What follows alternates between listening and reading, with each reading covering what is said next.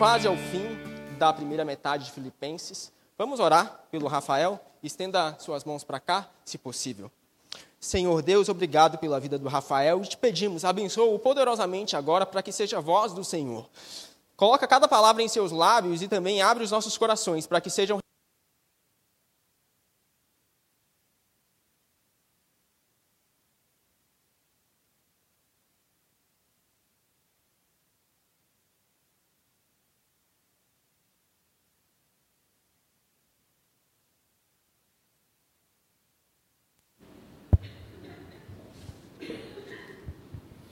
Muito bom dia a todos. Meus irmãos, dando continuidade, vamos hoje meditar na passagem que se encontra em Filipenses, capítulo 2, versos 12 a 18.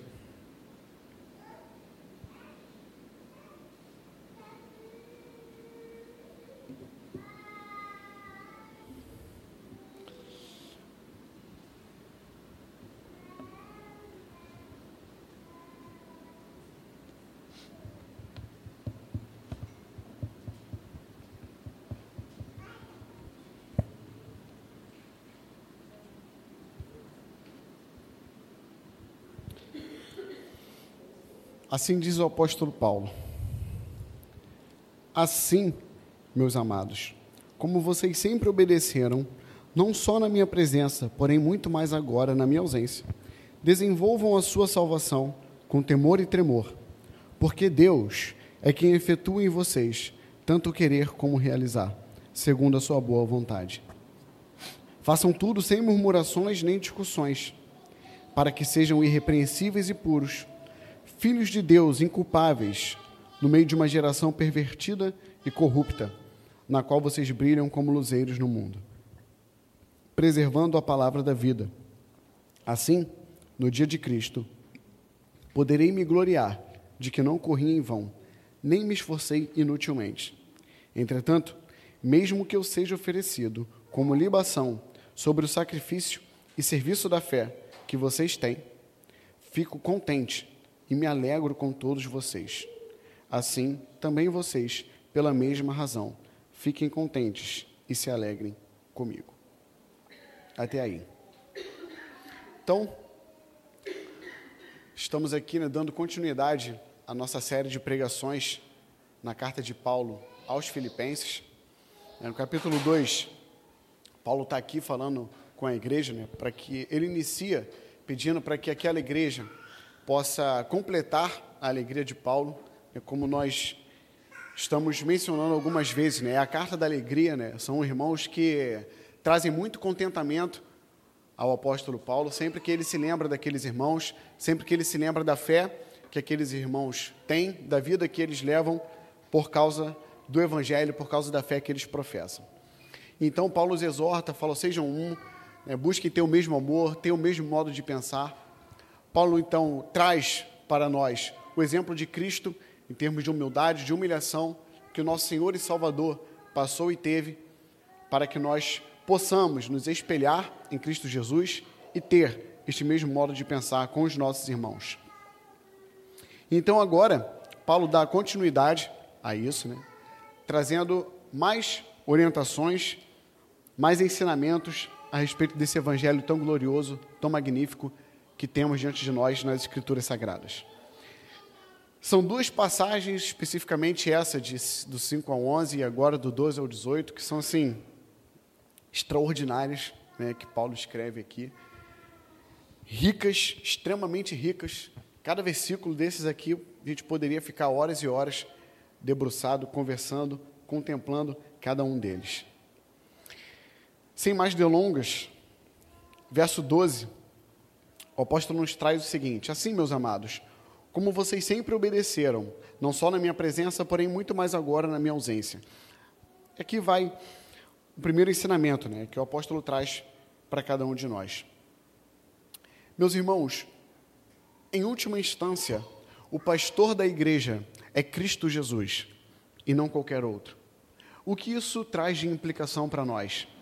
Traz de implicação para nós que a vida que levamos, aquilo que fazemos, aquilo que falamos ou que não fazemos, não pode ser influenciado pela pessoa que está aqui na frente ou que você tem por grande estima a respeito das suas atitudes.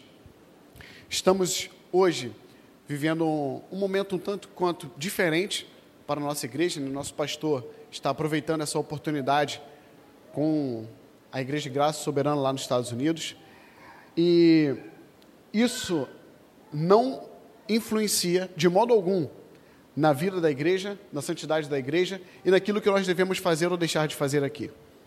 Por quê? Porque entendemos que aquilo que nós fazemos, aquilo que nos motiva a estar na igreja domingo após domingo, aquilo que nos motiva a professar essa fé e viver uma vida em santidade, não é a presença de qualquer pessoa que esteja aqui neste púlpito ou em qualquer outro lugar que possa nos inibir. Porque não há pessoa no mundo, homem no mundo, capaz de inibir mais do que a presença invisível de Deus as nossas atitudes, que ferem irmãos, que os afastam da igreja e ainda mais, que ferem ao Deus vivo. Aquilo que nos motiva a viver uma vida em santidade, aquilo que nos motiva a viver uma vida em obediência à palavra de Deus, é o próprio Deus, o próprio Cristo, e não a presença ou ausência de quem quer que seja. E Paulo continua: desenvolvam a sua salvação com temor e tremor, porque Deus é quem efetua em vocês tanto querer como realizar, segundo a sua boa vontade. Somos uma igreja né, reformada. Se os irmãos já tiveram oportunidade, se ainda não, aconselho entrar no site da igreja, né, ler ali um pouco sobre os valores que nós é, acreditamos, aquilo que nós defendemos à luz das Sagradas Escrituras, veremos que somos uma igreja reformada que crê que a salvação ela é executada por Deus e por Deus somente, do início ao fim.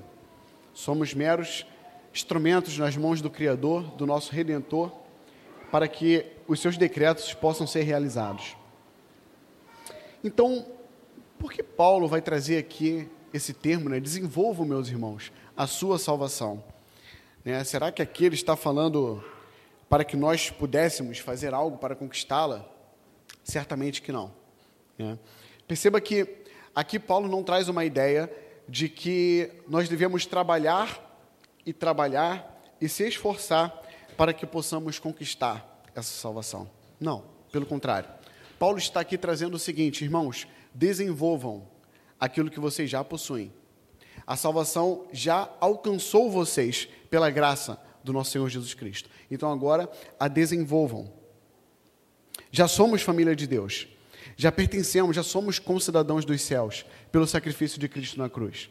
Por ser Deus o justo justificador da sua igreja, já fomos alcançados por essa graça e por esse perdão. Tendo esse conhecimento, a partir de agora, então, desenvolvam aquilo que, pela graça de Deus, alcançou vocês. É o aspecto processual da salvação. É um caminho a ser percorrido por cada um, por cada um de nós. Existem determinadas coisas que acontecem instantânea e imediatamente a respeito da salvação. A justificação é na hora. A redenção, a adoção por filhos, são coisas que acontecem instantaneamente. Entretanto, outras é um processo, como por exemplo a santificação. A santificação é um processo pelo qual todos aqueles que são encontrados por Deus, que encontram graça aos seus olhos, irão passar. É o processo que alguns teólogos vão chamar de o já e ainda não. Pela graça de Deus, já somos santos. Por isso que Paulo, né, ao iniciar muitas de suas cartas, já se refere assim às igrejas, aos santos né, de Filipos, aos santos de Corintos. Isso nos mostra que aquilo que foi realizado por Cristo na cruz foi completo. Não precisa de nada mais a ser feito para que a salvação seja completa. Já Deus hoje, ao olhar para a sua igreja, ao olhar para os seus servos, vê a imagem do seu próprio filho perfeito, que cumpriu toda a lei e justificou a sua igreja. Portanto, já somos santos aos olhos de Deus. Entretanto, aquilo que experimentamos aqui enquanto estamos nessa terra, aquilo que nós vivenciamos enquanto passamos os nossos dias por aqui, é o processo do ainda não. Ou seja, ainda não somos completamente santos, porque adoramos ao Senhor, vivemos para o seu evangelho, mas infelizmente ainda com influência do pecado em nossas vidas, ainda com influência dos nossos desejos carnais, das nossas vontades mundanas, influenciando o nosso relacionamento com Deus. Então, por isso que Paulo vai dizer aqui: desenvolva, meus irmãos, a sua salvação com temor e tremor. E esse versículo 13 em específico, talvez seja o verso central do motivo pelo qual tudo isso que Paulo está falando não é inútil. Paulo está trazendo aqui, irmãos amados, orientações extremamente difíceis de serem colocadas em prática. Nós estamos aqui nesses versos falando de coisas extraordinárias e que, se pensarmos com sinceridade de coração, perceberemos o quão difícil é colocar em prática tudo isso. Semana passada, por exemplo, falamos que devemos ter em nós o mesmo sentimento do Deus, Criador dos céus e da terra, que, mesmo estando em Sua glória, não reteve isso a todo custo, pelo contrário, veio ao mundo como servo sofredor para ser humilhado e cuspido pelos homens que ele mesmo criou, que ele mesmo sustenta com a palma de suas mãos, para dar a cada um de nós a salvação imerecida. Quão difícil é isso? Tudo isso que estamos falando, o verso 12, né, que ele vai trazer para que possamos ser obedientes, os versos anteriores, para que possamos ter o mesmo sentimento de Cristo Jesus, tudo isso, todo o Evangelho, só é possível por causa do versículo 13 de Filipenses capítulo 2. Porque é Deus quem efetua em vós tanto o querer quanto o realizar, segundo a sua boa vontade. Porque eu sei que eu posso obedecer às Escrituras e ao Senhor Jesus. Porque eu sei que eu posso ser luz para esse mundo. Porque eu sei, meus irmãos, que eu posso ser um com meu irmão, que eu posso viver em comunhão, que eu posso ter o mesmo modo de pensar do que Cristo Jesus. Que confiança há em mim para que eu saiba que domingo que vem estarei aqui mais uma vez com os meus irmãos, louvando o nome do Senhor, aprendendo mais a respeito da Sua palavra. Porque eu posso ter a esperança de que amanhã eu acordarei e louvarei o nome de Deus por mais um dia. Porque eu posso ter a esperança de que dia após dia, semana após semana, permanecerei crente, cristão, louvando o nome de Deus e vivendo para a Sua glória. Meus irmãos, o fato de que eu posso ter essa confiança de que eu posso ter essa esperança é que não depende de mim e não depende de você. O fato de que o meu coração pode descansar nessa certeza é que é Deus quem efetua em mim e em vocês tanto o querer quanto o realizar. A salvação é obra de Deus, não é obra nossa. Por isso, irmãos, podemos ter confiança e esperança naquilo que Deus faz. Porque se dependesse de nós, a pergunta que ficaria sem resposta é: o que fazemos aqui? Se dependesse de nós, meus irmãos, se dependesse das nossas escolhas, se dependesse da bondade do nosso coração, poderíamos sair daqui agora, sentar no nosso sofá e esperar a morte, porque não há nada que nós possamos fazer para compensar aquilo que nós ferimos o coração de Deus. É somente o sacrifício de Cristo é somente a sua graça e misericórdia que é capaz de nos levar, dia após dia, a viver uma vida em santidade. É por isso que nós podemos deitar nos nossos travesseiros, na nossa cama, à noite e orar ao Senhor, confiando de que Deus irá ouvir as nossas orações e súplicas e mais um dia irá nos sustentar com a sua poderosa, graciosa e misericordiosa mão, para que vivamos o evangelho genuíno de Deus. É somente porque Deus nos prometeu que Ele colocaria Sua lei em nossos corações e guardaria isso em nós e nos guiaria no seu caminho, que podemos ter a confiança que não seremos abandonados e não seremos envergonhados no dia de Cristo. É somente porque Deus garantiu para cada um de nós, em Efésios capítulo 2, que as boas obras que precisávamos fazer já foram preparadas por Deus para que pudéssemos andar nelas. Porque, irmãos, antes de Cristo, não nos encontrávamos num estado de doença muito grave. Não. Estávamos completamente mortos. esta era a nossa realidade. Paulo vai deixar isso claro em Efésios capítulo 2.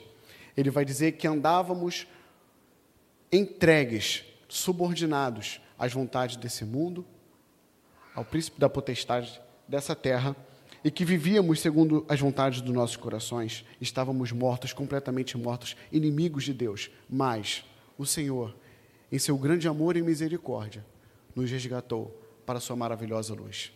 E então nos faz andar e caminhar pelas boas obras que Ele mesmo já preparou para nós. A salvação, meus irmãos, em última análise, é obra de Deus, não é obra nossa. E por isso agradecemos a Deus, por isso louvamos o seu santo nome. Quantos de nós nós já passamos por determinados lugares, situações, que nós olhamos para as pessoas, para a triste realidade em que elas se colocam, e sentimos até uma certa pena né, daquelas pessoas. Quantos nós não já passamos na frente de bares em que as pessoas estão completamente entregues ao mundo? Quantos de nós não já ouvimos relatos ou já tivemos contato com pessoas que estavam completamente entregues aos prazeres da carne. Quando vocês passam na frente de bordéis, casas noturnas, todas aquelas pessoas que lá estão, e pensamos, graças a Deus, né, que eu não vivo nessa realidade, graças a Deus que eu conheço a Jesus. O que nos diferencia dessas pessoas. Né? O que de fato faz com que não estejamos em situação semelhante?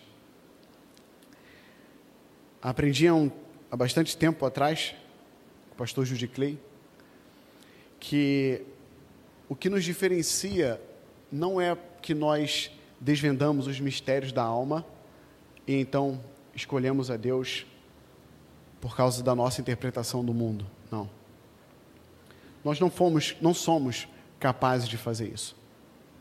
O que nos diferencia não é que eu olhei para o mundo, olhei para o pecado, olhei para a criação de Deus e então desvendei tudo aquilo que estava oculto e percebi pela minha razão, pela minha força, pelo meu braço, de que não, existe um Deus, vou me submeter a Ele. Esta é a palavra do Senhor. Não foi isso, meus irmãos. O que nos diferencia de qualquer uma dessas pessoas que você possa olhar, no mundo de hoje ou na antiguidade, é que Deus nos escolheu e nos chamou, abriu os nossos olhos e nossos corações para que pudéssemos receber o Evangelho. E desde então, Ele tem gerado em nossos corações a vontade de servi-lo e de adorá-lo. E desde então, Ele tem, através de nós, realizado boas obras para que possamos viver e para que possamos proclamar, proclamar o Evangelho as outras criaturas até o confim do mundo. Aquele que começou a boa obra há de terminar. Aquele que despertou em nossos corações e mentes a vontade de servir a Deus. Aquele que despertou em nossos corações e mentes que temos uma sede e uma vontade por algo que é transcendente e superior. Aquele que despertou isso em nossos corações vai terminar essa obra e vai também realizar tudo aquilo que nós necessitamos para viver com Deus durante toda a eternidade, em satisfação e alegria genuínos, sem influência do pecado. Que esperança isso nos dá, afinal de contas? A esperança de que os santos de Deus têm testemunhado no mundo que nem sempre Deus nos concede a graça de superar no momento seguinte à oração, as tentações que nos assolam.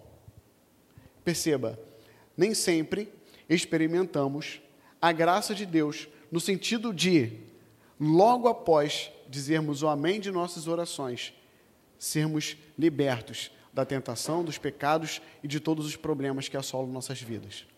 Mas certamente experimentamos a graça de perseverar até o dia em que a cabeça da serpente será colocada debaixo de nossos pés. Não por causa daquilo que nós fazemos e não por causa daquilo que nós somos antes de Deus, mas por causa da graça e da misericórdia de nosso Senhor Jesus Cristo. Porque afinal, temos a certeza de que o mundo foi vencido, mas não por nós, por Cristo. Cristo deixa isso claro ao dizer que no mundo teremos tribulações, mas tem de bom ânimo. Por quê? Não porque nós vencemos o mundo, não porque nós venceremos o mundo, mas Cristo vai dizer: porque eu venci o mundo. E é pelo fato de Cristo ter realizado esta obra é que podemos ter bom ânimo. Se dependesse de nós, irmãos, já estaríamos perdidos. E isso é uma palavra de encorajamento, é uma palavra de otimismo. Levanta e anda, porque é Deus quem o faz. Não desistam, meus irmãos, da vida em santidade. Não desistam de ser santos. Por quê? Porque é para isso que Deus nos predestinou para a santidade, para vivermos irrepreensíveis e puros diante de Deus em amor. É para isso que fomos chamados por Deus, para sermos moldados conforme a imagem de Cristo Jesus. A esperança que temos aqui de não desistirmos, porque é difícil viver a palavra de Deus em nossas vidas. É difícil ter em nossas mentes somente coisas boas. É difícil lermos as Escrituras Sagradas dia após dia e colocar em prática tudo isso. Aquilo que nos garante que não podemos, não devemos parar de desistir, de ser santos, irrepreensíveis e puros, é que é Deus quem efetua em nós tanto querer quanto o realizar. Dessa forma, podemos dizer como Santo Agostinho: Pai, dá-me o que pedes, e pedes o que quiseres. Porque, se eu sei que provém do Senhor tanto o desejo de servi-lo, quanto a força para colocar em prática aquilo que Deus pede, então Deus pode pedir o que quiser. Porque de fato é impossível que nós coloquemos em prática os decretos de Deus. Mas Deus é o Deus do impossível. É isso que ele vai deixar claro ao afirmar para os seus discípulos que a salvação é, de fato, obra impossível aos homens, mas para Deus nada o é.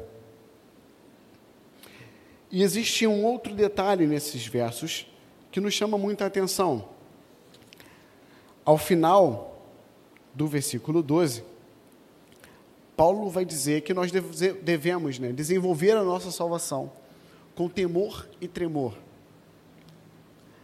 Eu acho extremamente interessante essas palavras utilizadas aqui a respeito da salvação que nós devemos desenvolver, colocar em prática dia após dia. Eu acho que a melhor explicação desses versos é que eu vi o pastor John Piper falando a respeito. Aquilo para mim é algo que realmente explica bem, define bem o que o apóstolo estava querendo trazer aqui para nós a respeito da salvação. Deixei para comentar isso no final do verso 13, por quê? Porque agora, tendo em mente o que estamos falando aqui, que é Deus que está dentro de nós agindo, a vontade que surge em nossos corações todas as manhãs de viver mais um dia para o Senhor,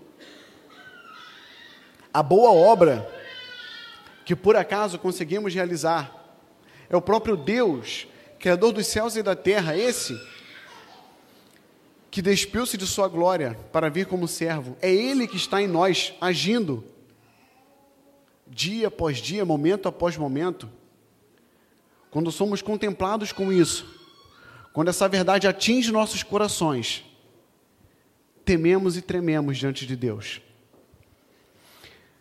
Talvez podemos chegar à conclusão de que devemos temer e tremer ao pensar na salvação, porque é a nossa vida que está em jogo. Porque se não agirmos dessa maneira, obediente às sagradas escrituras, iremos para o inferno. Isso é uma verdade, mas não creio que é isso que o texto esteja trazendo para nós aqui. O fato de aqui temermos e tremermos diante de Deus não é por uma ameaça, mas por um dom. Tremam. É o Deus Todo-Poderoso, seu Redentor, o Criador de céus e terra, aquele que sustenta toda a existência na palma de suas mãos, o Deus que é Pai de toda a eternidade, Santo dos Santos, Senhor dos Senhores, é Ele que está dentro de vocês, fazendo com que o seu desejo surja e agindo através de vocês, para que possamos realizar aquilo que Ele mesmo pede. Quando isso atinge nossos corações, tememos e trememos diante de Deus. Tamanho é o Senhor, soberano Deus, que, mesmo sendo grande, maior do que tudo, o universo sendo infinito não é capaz de contê-lo. Esse Deus está em nós, agindo dia após dia, momento após momento, para que um dia possamos estar na eternidade com Ele. Essa é uma verdade, irmãos, incomparável nas Sagradas Escrituras. Somos templo do Espírito Santo, do Espírito Santo de Deus, do Deus infinito, eterno em misericórdia e bondade. Verso 14: Façam tudo sem murmurações e nem discussões. Quando vivemos nossas vidas mais preocupados e focados nos problemas que nos assolam, que nos perseguem neste mundo, temos a tendência de cair neste erro, de viver uma vida amarga, uma vida triste, uma vida que nitidamente não estamos cheios de Deus. Nossos corações não estão cheios de Cristo.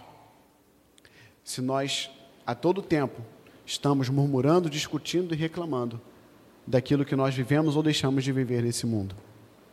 Porque, irmãos, a Bíblia é muito clara.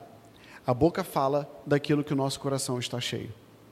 Se a todo tempo estamos reclamando, se a todo tempo estamos murmurando contra Deus, se a todo tempo estamos vivendo assim, significa que não é Cristo que está transbordando em nossos corações, é qualquer outra coisa, menos o nosso Criador. Porque se é o Pai da eternidade que habita em nós, se é o poderoso e grandioso Deus que está transbordando em nossos corações, se é a palavra do Senhor que está transbordando em nós, certamente não há, não haverá circunstância alguma em nossas vidas capaz de tirar de nós a alegria e a satisfação. Porque, perceba, Paulo estava preso aqui, sem qualquer expectativa de melhora. Viveu situações extremamente precárias. Naufragou, foi chicoteado, sofreu perseguições, foi preso e ainda assim, alegre e contente, por um motivo somente: o Evangelho de Deus. Não podemos permitir que essa infelicidade nos assole. Não podemos permitir que as murmurações, as tristezas e os problemas sejam um motivo maior dos nossos dias, a ponto de tirar nossa paz, tirar o nosso sono, tirar nossas preocupações. Não podemos engrandecer os problemas, tragédias, ou seja lá o que for, de nossas vidas, mais do que devemos engrandecer o Deus invisível que habita em nós e age tudo em todos. E Paulo diz: em tudo, façam tudo, sem murmurações e discussões, percebe? Ele não está aqui restringindo, não, tudo. Na tua igreja, no teu trabalho, no teu casamento, na tua família, em tudo, no teu lar, em qualquer lugar. Faça tudo, tudo, sem murmurações, sem discussões. É Deus, meus irmãos, quem está conosco. E para que viver assim? Qual a finalidade? Qual a finalidade de sermos obedientes? Qual a finalidade de buscarmos ter o mesmo modo de pensar de Cristo? Qual a finalidade de não murmurarmos, não nos metermos em discussões tolas? Para que tudo isso? E o texto responde: para que sejam irrepreensíveis e puros, filhos de Deus inculpáveis. Mais uma vez, estamos diante aqui de uma afirmação extraordinária extremamente difícil, na real, impossível de ser colocada em prática. Irrepreensíveis e puros, filhos de Deus inculpáveis. O que está sendo dito aqui é que a vida que deveremos viver, que devemos viver, à luz das Escrituras, é a vida de que outros irmãos, outras pessoas, a olharem para nós, não encontrarão motivo algum para nos repreender. Não encontrarão coisa alguma que manche o nome de Deus. Por isso somos puros, incontamináveis, filhos de Deus e inculpáveis, não haverá em nós culpa alguma. Por quê? Porque é Deus quem vai efetuar isso em nós. Essa é a meta, esse é o modelo de espiritualidade. Não temos um evangelho, não temos orientações de Deus, no sentido de que a gente busque ser melhor a cada dia. Não. Não temos orientações nesse sentido, pelo contrário. Aquilo que Deus nos ordena é que sejamos santos, tal qual Cristo é santo. Aquilo que recebemos da palavra de Deus é que não achem em nós motivo algum para nos repreender. Aquilo que recebemos das Escrituras é que não deve haver em nós culpa alguma. Este é o modelo de espiritualidade. Então chegamos mais uma vez à conclusão que é inegável. A salvação, irmãos, portanto, é algo impossível para cada um de nós. Dependemos dessa forma completamente da graça de Deus em abrir nossos olhos, abrir nossos corações, nos pegar pela mão e nos guiar no caminho da santidade. Ao contemplarmos isso, essas ordenanças de Deus, devemos ter, num primeiro momento, a mesma reação que os discípulos tiveram ao ouvir de Cristo que é mais fácil um camelo passar pelo buraco da agulha do que um rico entrar no céu. A reação deles foi de completo espanto. Então, Senhor, é impossível ser salvo. Como seremos salvos? Estamos perdidos. Se é isso que é exigido de nós, uma vida irrepreensível e pura, inculpável diante de Deus, estamos perdidos. Como viveremos dessa forma? Viveremos porque há uma resposta para esse espanto. E a resposta é: de fato, é impossível para nós, mas servimos a um Deus que para ele nada é impossível. Porque é Deus, meus irmãos, mais uma vez, quem efetua em nós tanto o querer quanto o realizar. Se temos em nossos corações esse despertamento de que devemos viver de maneira irrepreensível diante de Deus, de maneira pura, sendo inculpáveis diante do Senhor, se temos em nós esta vontade e esse desespero para não mais ferir o coração de Deus, tenhamos também a esperança de que o mesmo que fez avivar essa vontade em nossos corações irá nos guiar em santidade até o último dia de nossas vidas. A meta é esta. Como vai dizer o autor de Hebreus, no capítulo 11, após falar dos heróis da fé. Homens dos quais o mundo não era digno, errantes pelos desertos e montes e pelas covas e cavernas da terra. Homens dos quais o mundo não era digno. Ainda no verso 15, no meio de uma geração pervertida e corrupta, na qual vocês brilham como luzeiros no mundo. No mundo caído, brilhando como um luzeiro no mundo que não conhece a luz. Cantamos ainda há pouco de um Deus que traz luz à escuridão dos nossos corações.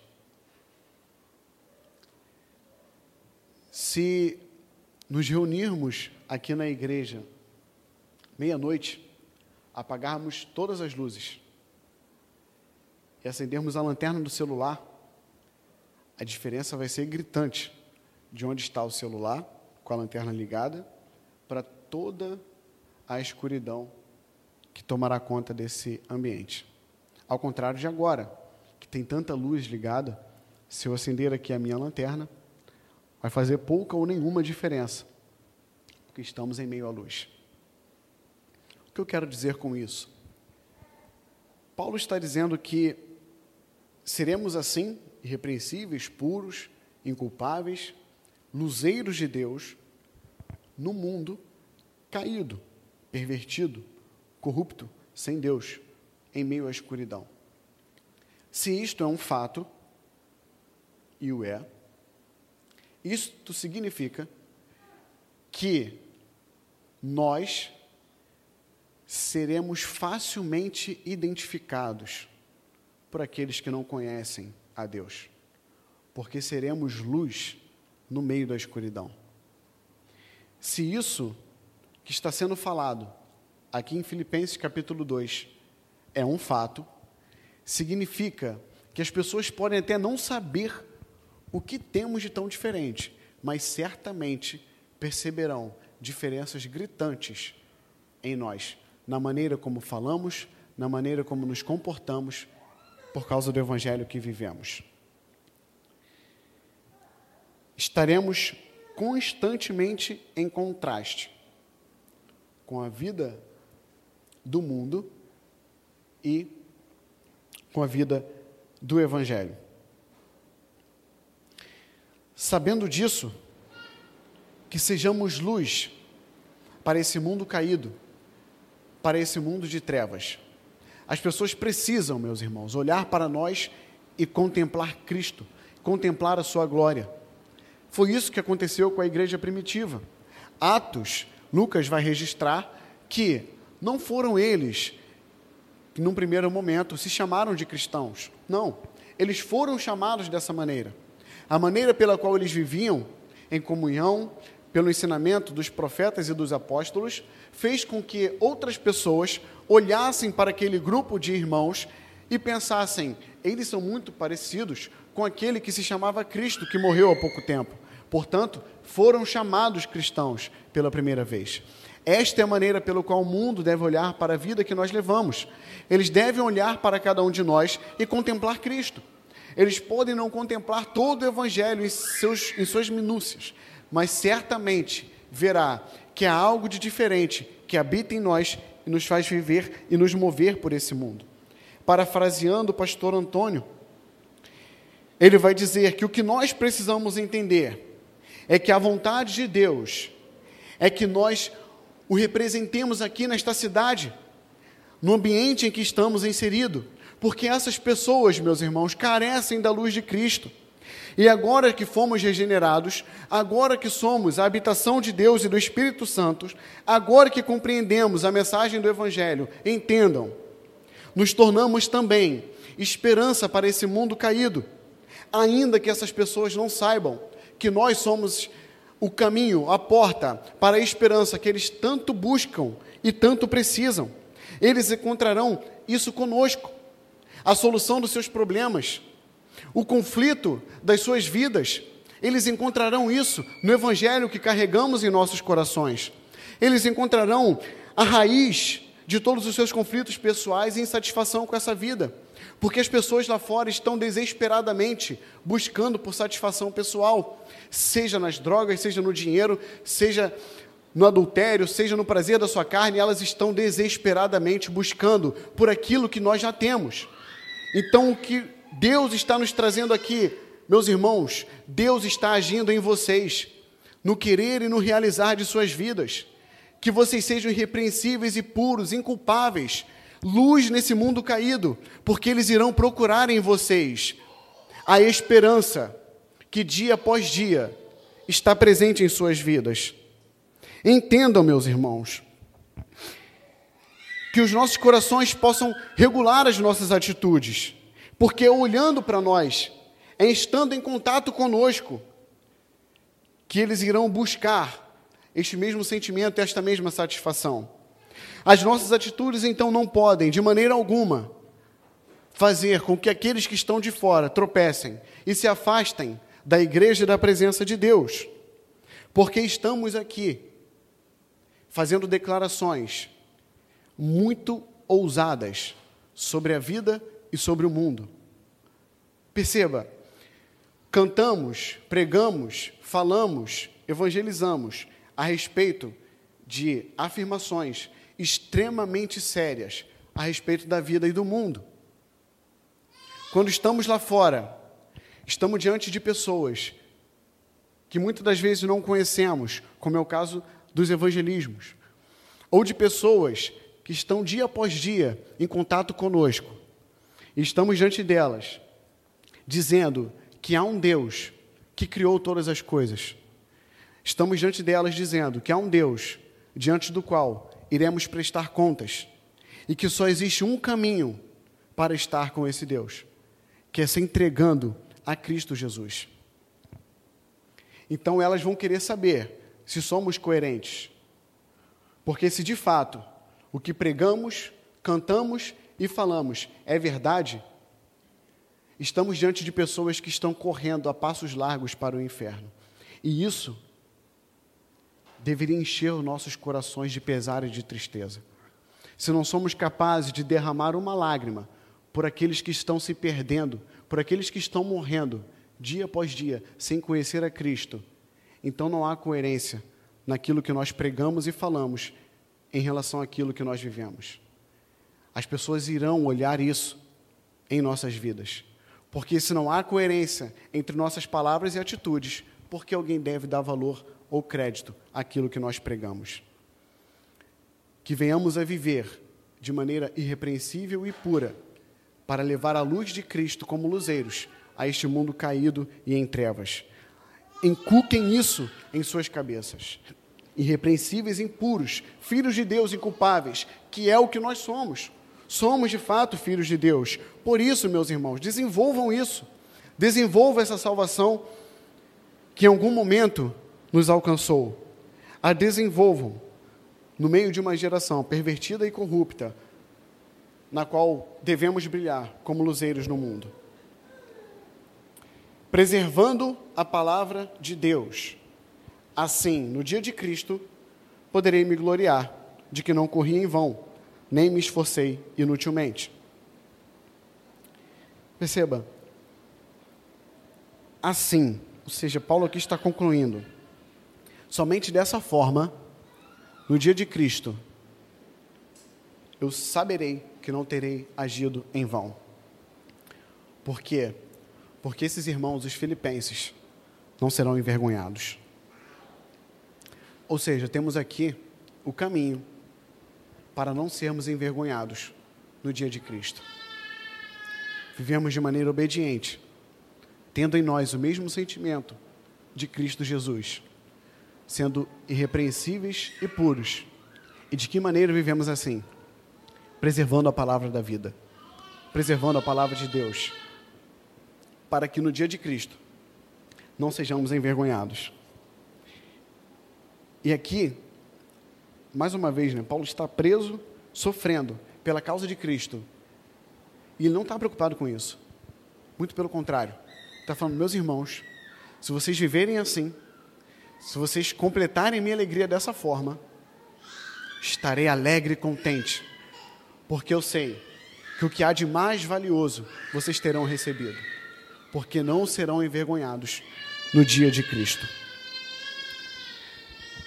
Este é o desejo daqueles que verdadeiramente foram alcançados por Deus e pelo seu Evangelho. Aqueles que amam a Deus, aqueles que amam as Escrituras, tendem a sofrer ao ver, ao contemplar o quanto que a palavra de Deus é ignorada, ainda que no meio evangélico.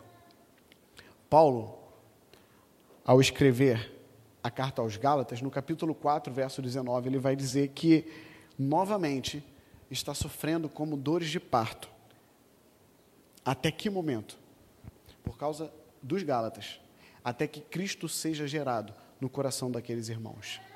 Este é o sentimento genuíno daqueles que conheceram a Deus em espírito e em verdade. Como também cantamos aqui, certo? Este é o sentimento. Quando nosso espírito, ele é contemplado com o espírito daquele que nos criou, para o qual nós fomos criados. Este é o, é o sentimento que é gerado em nós. Amamos o Evangelho a tal ponto que dói em nossos corações e alma vermos o Evangelho de Deus tão glorioso tão precioso ser ignorado, ainda que no meio evangélico. E Paulo segue: Entretanto, mesmo que eu seja oferecido como libação sobre o sacrifício e serviço da fé que vocês têm, fico contente e me alegro com todos vocês. A libação, meus irmãos, nada mais é do que uma oferta de sacrifício que você pegava ali o, um líquido, né? Derramava, juntamente com o sacrifício que era feito.